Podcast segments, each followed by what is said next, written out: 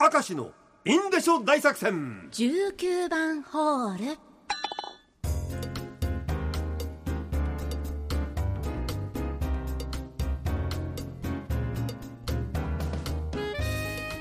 さあ今日も張り切ってまいりましょう、はい6時04秒にスタートいたしました記録こ更れ新しておりがもうますね定番になってきますね素晴ら早しいのがただし今回はこの19番ホールちょっと厳しいことを私はやらなければいけなないんですかコクーマ川柳はい皆さんお寄せいただいてますよし、かしその川柳の内容だ私が言いたいのは、よく考えてほしい食品会社のやっているコーナーだそうですよしかも今日はその食品会社の皆さんも10人ぐらい見学にいらしていたいいらっしゃってましたどうしてこれから読むこういったものが送られてくるのかえー、皆さんね力作ばっかりじゃないんですかそうじゃないものもあるえだから19番ホールに回したー、回ってきたラジオネーム大根餃子川柳初日の出ぷぷっと濃く初への出濃くが濃いですよね濃くそこで使ったんですまかあでもこれは食品会社まああねそう、ダメですえーもう一度川柳ありますはいなぜこういうものが送られてくるのか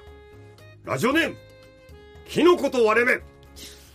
まあこれはまあいいか悪いもんもしょうがないですけどね、はい川柳チラ見したあいつのあれは馬並みだそこで馬を使う馬並みなのねって歌うな俺 も歌うないやえー、これは決してあの救済措置ではありませんからねもうねそうですねそうかこういうの出したら19番ホールで読んでも違いますからね、それはねー、うん、今後はない 俺な悪いけどか本も当これです振ねりじゃないから頼むのもうう本当にもうそれから背中に関してはいテーマね前のテーマで、うんありました面白いのありますラジオネーム T 中ジャンプ僕が5歳ぐらいの頃当時うちにはガリガリで骨と皮だけの魔女のようなおばあちゃんも一緒に暮らしていました、お前自分のおばあちゃんだろお痩せそにれねなはってやためんですろねある日おばあちゃんがうつ伏せになりながら「ちょっと背中に乗ってマッサージしてけろ」というので素直に乗りました。んねえ今度は歩いてけろというので僕はおばあちゃんの背中を前後に行ったり来たりしていると「うまいね上手だね、気持ちいいね」というので僕はテンションが上がりおばあちゃんの背中の上で「ホップステップジャーンプ!」すると足元になんかバキッという何とも言えない感触が伝わってまいりました。あおばあちゃんはその瞬間僕を払いのけ悶絶し畳の上で のた打ち回っていましたそしてその日からおばあちゃんはしばらく何ヶ月もどこかへお泊まりに行ってしまいましたまこれおばあちゃんダメだおばあちゃん入院したんだろうこれダメだよお前ダメだろうお泊ダメだろうまりいやいやいや、まあ幸いおばあちゃんは元気に家に戻ってきああてよかったその僕がホップステップジャンプしたことは言わなかったので、親には怒られずに済みました今思うとおばあちゃんはあの時僕をかばってくれたんだなと思い ます優しいおばあちゃん何ヶ月もどこかへお泊まりに行ってしまいました そんな優しいおばあちゃんな のに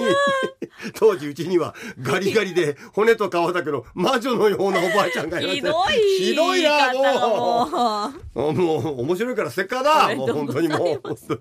大変な食べ方もいろいろいただいてます、ラジオネーム頭がウニさん、はいえー道民にはおなじみの焼きそば弁当おう幼稚園の頃これについてくる中華スープをざるそばのそばつゆと同じ役割だと思っていました あれね飲むものですけど つけてなのでソースが絡んだ焼きそばを一度中華スープにくぐらせてから食べていましたそうそうそうしかもそれについて周りの大人は誰も突っ込んでくれません。そして小学生になり友人と焼きそば弁当を食べた時その食べ方はおかしいと指摘され初めて中華スープは飲むためのものだと知りとても恥ずかしい思いをしましたその日自宅に帰った私がなんで今まで黙っていたんだと親に詰め寄ったことを未だに覚えていますでもさうまいのそうやってくれてせっかくソースが絡んでるのにまあもう一回スープで洗うってことでしでょそういうことですよだからソースの味薄まるよね薄まるでもそれでも美味しくて食べてたってことですよねあでも薄まった代わりにスープの塩分が絡まってくるのかでもスそれでうまいまのあかそうそうですけどねだからスープ飲み干せば体に入ってくる総塩分量は同じだなそのスープを飲んでたのか分かんないですけど いやだからさすごい食い方のやついるもんだね